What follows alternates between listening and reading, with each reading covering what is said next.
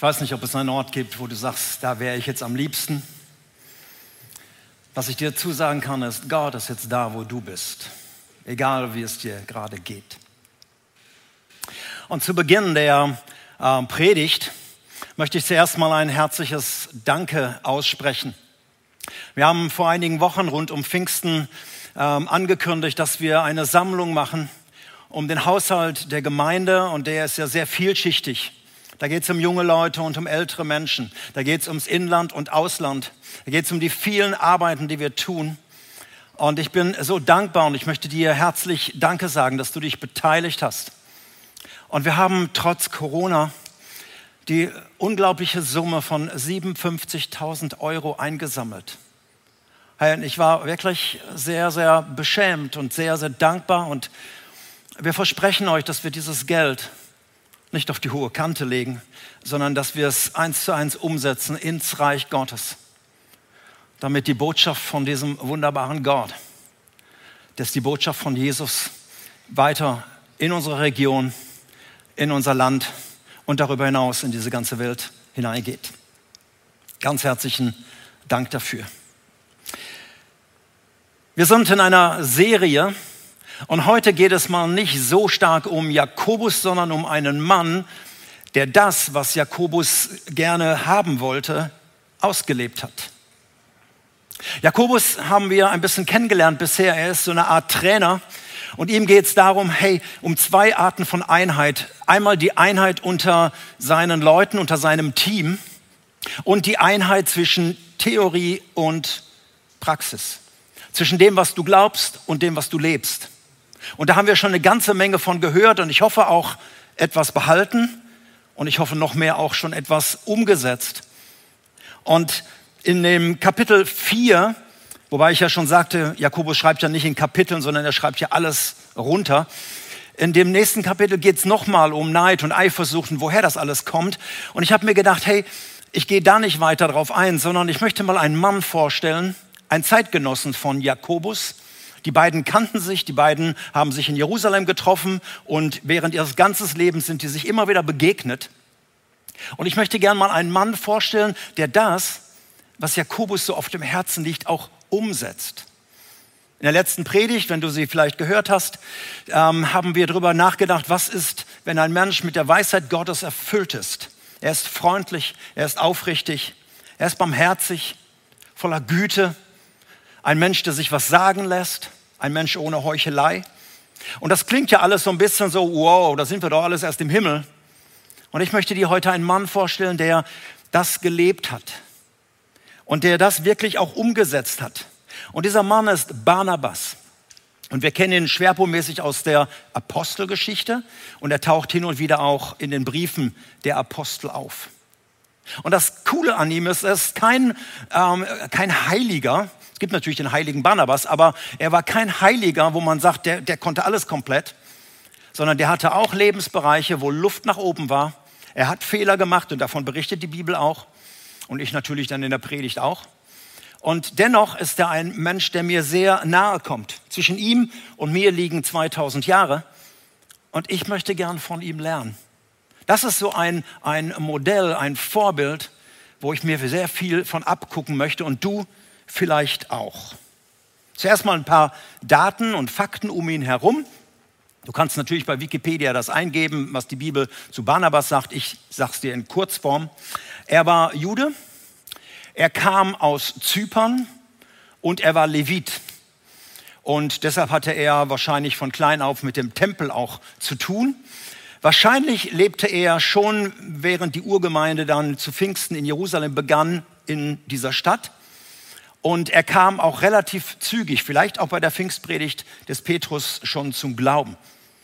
Ob er selber mal Jesus leibhaftig begegnet war, ähm, das wissen wir nicht, ist aber anzunehmen. Auf jeden Fall gehörte er recht bald zu diesem erweiterten Kreis der Apostel. Nie zu dem inneren Zirkel von den zwölf Aposteln, sondern er war in dem erweiterten Kreis. Und er wurde einer der bedeutenden Missionare. Er war ganz viel unterwegs auf Mission Explore Trips mit verschiedenen Leuten, mit Paulus und mit ähm, Johannes Markus und so weiter. Und er war auch einer der bedeutenden Heidenmissionare, wie sie damals hießen. Wo er seinen Lebensabend verbracht hat und wo er dann letzten Endes den letzten Löffel abgab, das wissen wir nicht genau. Wahrscheinlich, die Kirchendokumente sagen, er ist in Zypern nicht nur geboren worden, sondern in Zypern auch gestorben. Kann sein, muss aber nicht. Ein bisschen zu seiner Vita und deshalb geht es jetzt direkt rein, wie hat er das vorgelebt? Wie hat er das, was Jakobus seinen Leuten empfohlen hat, umgesetzt in seinem damaligen Alltag? Und das Erste, was von ihm genannt wird, ist seine Barmherzigkeit. Er war ein Mensch voller Barmherzigkeit. Er taucht in Apostelgeschichte 4 zum ersten Mal auf mit einer Tat der Barmherzigkeit. In der Urgemeinde am Anfang, als die Kirche laufen lernte, da gab es natürlich auch soziale Armut und sie haben alles, was sie übrig hatten, zusammengeschmissen und die Apostel haben es dann an die Armen und sozial Schwachen verteilt, sodass es in den ersten Wochen und Monaten und Jahren offensichtlich keine Not gab, weil alle von dem, was sie mehr hatten, abgegeben haben. Und das macht er auch. Er hatte einen Acker dort in Jerusalem und das war normalerweise so eine Art Altersvorsorge und den Acker verkauft er, bringt das Geld zu den Aposteln und die verteilen es dann unter den Bedürftigen. Aber dann in diesem Zusammenhang erfahren wir, dass er bereits einen Namen bekommen hat. Aus diesem Josef, so hieß er ursprünglich, Josef aus Zypern, wurde Barnabas. Übersetzt heißt das Sohn des Trostes oder Sohn der Ermutigung. Und das war nicht so nach dem Motto aus Heinz wird Klaus, sondern wenn damals ein Name verändert wurde, dann hatte das zwei Hintergründe. Entweder war es eine prophetische Handlung, wenn wir zum Beispiel an Jesus denken, der den Simon den Namen Petros, Fels gibt und sagt, auf diesem Fels werde ich meine Gemeinde bauen. Das war eine prophetische Handlung, den Namen, den Petrus bekam. Oder es war etwas, dass man eine Eigenart eines Menschen gesehen hat und gab ihm dann einen Namen, weil man begeistert war von dem, was er gelebt hat. Also aus Josef wird Barnabas, ein Tröster, ein Ermutiger, ein Mentor, ein Seelsorger. Und das war offensichtlich sehr, sehr schnell in seinem Leben sichtbar. Und diesen Wesenszug, den stellt er dann mit seiner Lebensführung unter Beweis. Und ich möchte dich mal so persönlich fragen, wenn man dein Leben beobachtet, sei es dein Ehepartner oder auf der Firma oder in der Nachbarschaft, was würde man dir eigentlich für einen Namen zurzeit geben, wenn man dich so erlebt? Ich kann mir so richtig vorstellen, wie ihr euch jetzt anschaut, wenn ihr irgendwo zusammen sitzt in einem Raum und so überlegt. Vielleicht gibt es auch einen Namen, einen Wunschnamen, den du gerne hättest. Muss doch nicht Barnabas sein. Vielleicht möchtest du gerne genannt werden ähm, die Freundliche oder die Kämpferin oder der Helfer, der Unterstützer. Vielleicht möchtest du gern ein Mann nach dem Herzen Gottes genannt werden oder eine Frau nach dem Herzen Gottes oder Freund Jesu. Was ich dir sagen möchte ist, warte nicht, bis irgendjemand zufällig auf diesen Titel kommt, sondern leb das. Du kannst dir diesen Namen nicht selbst geben, sondern leb das aus. Beginne in deinem Alltag das zu leben, wovon du dir wünschst, dass das mal dein Name wird. Vielleicht auch auf deinem Nachruf, ohne dass Leute lügen müssen. Weißt du, es gibt Titel, die, ähm, da musst du dich nicht anstrengen. Die hast du vielleicht auch. Der ewig Gestrige, der miese Peter, die fromme Helene, der Zankapfel, der Klugscheißer, die linke Bazille. Also es gibt so Namen, die Menschen bekommen und da weiß man, wow, dem möchte ich auch nicht im Dunkeln begegnen. Da musst du gar nicht viel dran ändern. Wenn du einen anderen Namen haben möchtest, der etwas ausdrückt, was dir wichtig ist, was durch dein Wesen rüberkommen soll, weil du den Glauben leben möchtest, dann fang an. Mach das. Zeig den Menschen das. Nicht um einen Orden zu bekommen, sondern dass man sagt, hey, ich erinnere mich an den und an die. Und was dann in deinem Nachruf mal später geschrieben wird, es ist toll, wenn da gute Namen drin vorkommen. Alle sagen, yo, so war er. Genau so habe ich sie erlebt. Das ist das Erste, was wir von Barnabas hören. Das Zweite, Barnabas war ein äh, sehr mutiger Mensch. Es gab etwas völlig Unerwartetes damals in der ersten Christenheit, nämlich einer der großen Feinde, einer, der wirklich die Kirche verfolgt hat und Menschen ins Gefängnis und in den Tod gebracht hat, dieser Saulus, der überall wütete und der um, in der ganzen Umgebung unterwegs war, wo immer er Christen finden konnte, die hat er gehasst und die hat er in den Knast gebracht. Keiner war vor ihm sicher. Und der Mann begegnet vor Damaskus Jesus, er stürzt ihn vom hohen Ross und plötzlich ist er ein Nachfolger Jesu. Das Dumme ist nur, keiner glaubt ihm. Das war einfach so, so abstrus, so äh, unvorstellbar, was da passiert. Da wird aus einem Christenhasser ein Christusnachfolger. Und keiner glaubte ihm. Und dann kommt dieser Saulus, so hieß er noch, er kommt nach Jerusalem und keiner will was mit ihm zu tun haben. Keiner gibt ihm eine Chance. Keiner sagt, okay, wollen wir erstmal gucken, kannst du den Rosenkranz schon, kannst du das Vaterunser schon. Keiner gibt ihm irgendeine Chance, auch die Apostel nicht. Alle meiden ihn. Nur Barnabas nicht. Barnabas ist der Mutige eben, der auf ihn zugeht. Alle haben Furcht, dass das vielleicht eine Masche ist von diesem Saulus, nur um an die Christen ranzukommen, sich so als Christ zu tarnen. Barnabas ist ein mutiger Mann. Und ich lese aus Apostelgeschichte 9 mal die Verse 26 und 27. Als er, nämlich Saulus, nach Jerusalem zurückkam, nach seiner Bekehrung, versuchte er, sich zu den Jüngern zu halten, doch sie fürchteten sich alle vor ihm und glaubten nicht, dass er ein Jünger wäre. Barnabas aber nahm ihn zu sich und führte ihn zu den Aposteln und erzählte ihnen, wie Saulus auf dem Weg den Herrn gesehen und dass der mit ihm geredet hatte und wie er in Damaskus im Namen Jesus schon frei und offen gepredigt habe.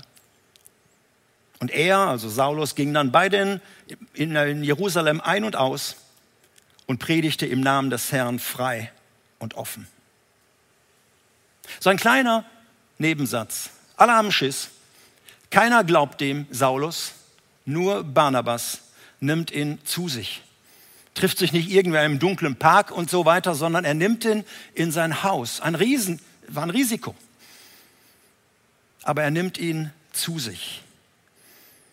Und damit beginnt dann auch die Karriere von Saulus. Die Übertragung fällt mir jetzt vielleicht ein bisschen schwer nach dem Motto, wen nimmst du in dein Haus? Aber ich möchte dir einfach mal sagen, ich finde es an Barnabas mutig, er hört nicht auf das Gerede der anderen, die ihn alle warnen und sagen, bloß nicht, nee, glauben wir nicht. Das kann doch wohl nicht wahr sein. Auf Vorurteile, Vorverurteilung. Er gibt einem Menschen eine Chance, öffnet ihm sein Leben, öffnet ihm sein Haus nicht um ihm auf den Busch zu klopfen, sondern ihm offen und ehrlich zu begegnen. Weißt du, man hört sehr viel, sehr schnell über Menschen und lässt sich auch sehr schnell beeinflussen. Und das kenne ich auch in meinem Leben. Wenn Leute sagen, dem kannst du nicht trauen. Die ist einfach so geschwätzig.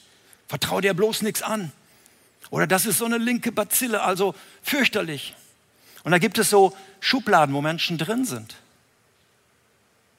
Ich wünsche mir ein offenes Herz, einem Menschen zu begegnen. Ich erinnere mich, wir hatten einmal einen Missionseinsatz mit jungen Leuten zusammen in Portugal. Und da saß ich mit den Leitern zusammen und wir haben den Einsatz vorbereitet und dann fehlte noch einer, der kam erst später dazu. Und jemand sagte mir, hey, auf den musst du aufpassen, der da später kommt.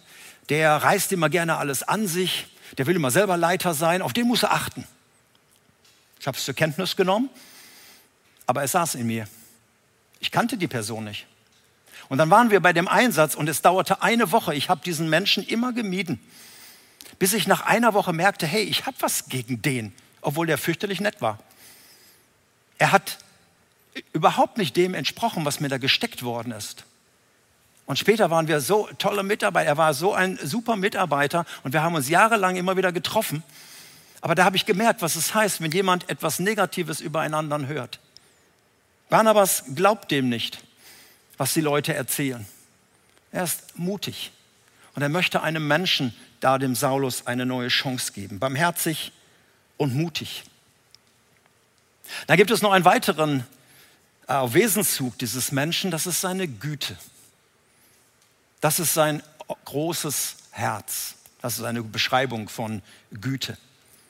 In Apostelgeschichte 11 wird berichtet, dass der christliche Glaube sich dann überall verteilt und besonders in einer Stadt in, einem, in, in Syrien, in Antiochia, da kommen viele Leute zum Glauben. Da geht geistlich die Post ab und da boomt die Kirche. Und die in Jerusalem hören das und sagen, hey, da wohnen doch viele Heiden. Und dann schicken sie einen Mann, der das mal ein bisschen kontrollieren soll. Der soll mal da hingehen und gucken, was da alles passiert. Und sie schicken Barnabas. Und er kommt, und so wird das berichtet in Apostelgeschichte 11, in diese Stadt. Und ich lese vor, wie er reagiert. Apostelgeschichte 11, die Verse 22 bis 24.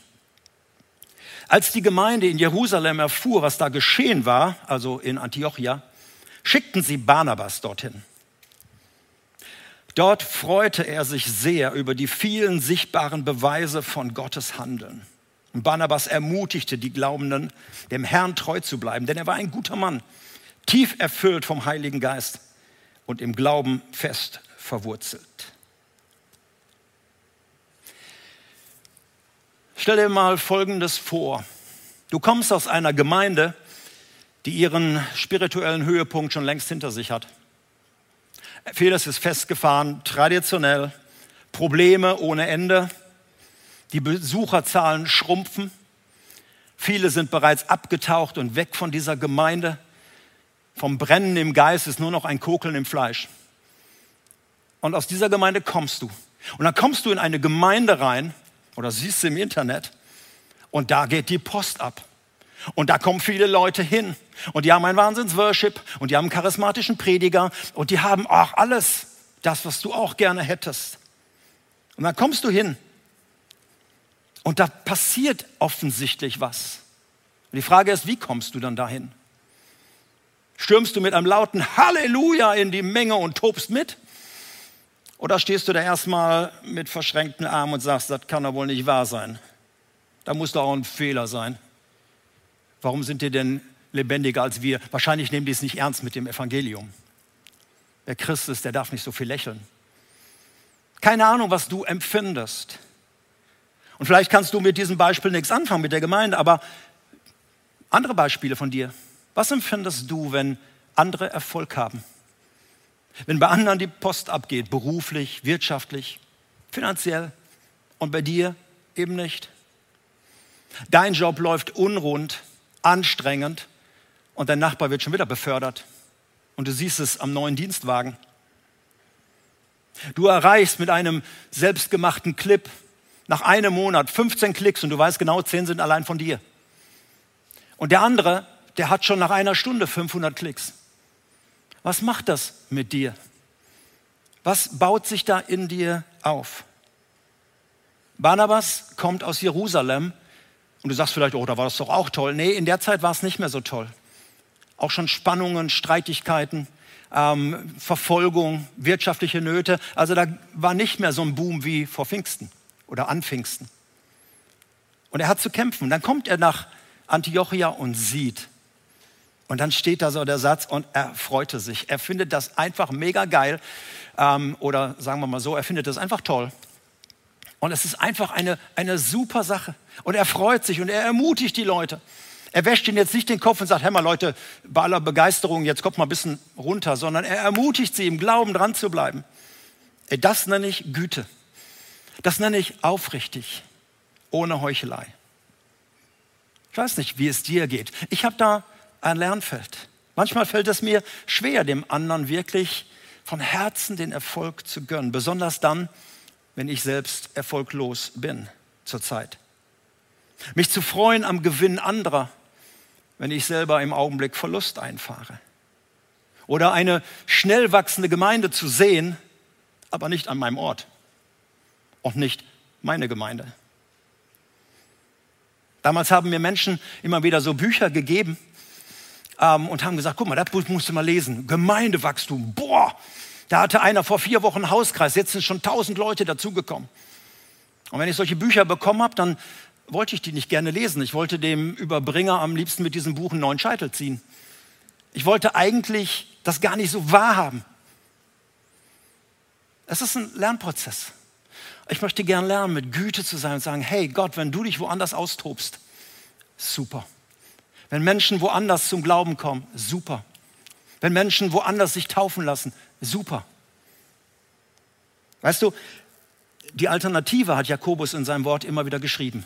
Die Alternative zu Güte und Offenheit ist Neid, Eifersucht und dann auch oft Streitsucht. Den zeige ich's. Irgendwas muss ich doch bei denen finden, was nicht richtig ist. Und die Alternative ist überhaupt nicht gut. Deshalb möchte ich von Barnabas an diesem Punkt lernen. Voller Güte. Ich muss ein bisschen auf die Zeit achten. Ich habe noch zehn Punkte, aber ich bleibe nur noch bei drei. Barnabas ist auch ein sehr demütiger Mensch. Er von Antiochia aus geht er nach Tarsus, weil er sich erinnert und sagt, hey, vor zehn Jahren ungefähr kam doch dieser Saulus zum Glauben, von dem ich gerade berichtet habe. Der war in Tarsus einige Jahre. Und er geht dorthin und holt ihn. Und dann lesen wir immer wieder Barnabas und Saulus. Barnabas und Saulus. Und die Person, die zuerst genannt wurde, war auch immer die wichtigere, die bedeutsamere. Barnabas wird so der geistliche Vater von Saulus. Barnabas wird der Mentor, der Coach. Er holt ihn und die sind dann in Antiochia und dann gehen die auch auf gemeinsame Reise. Auch der Heilige Geist nennt ihn zuerst, sondert mir aus Barnabas und Saulus.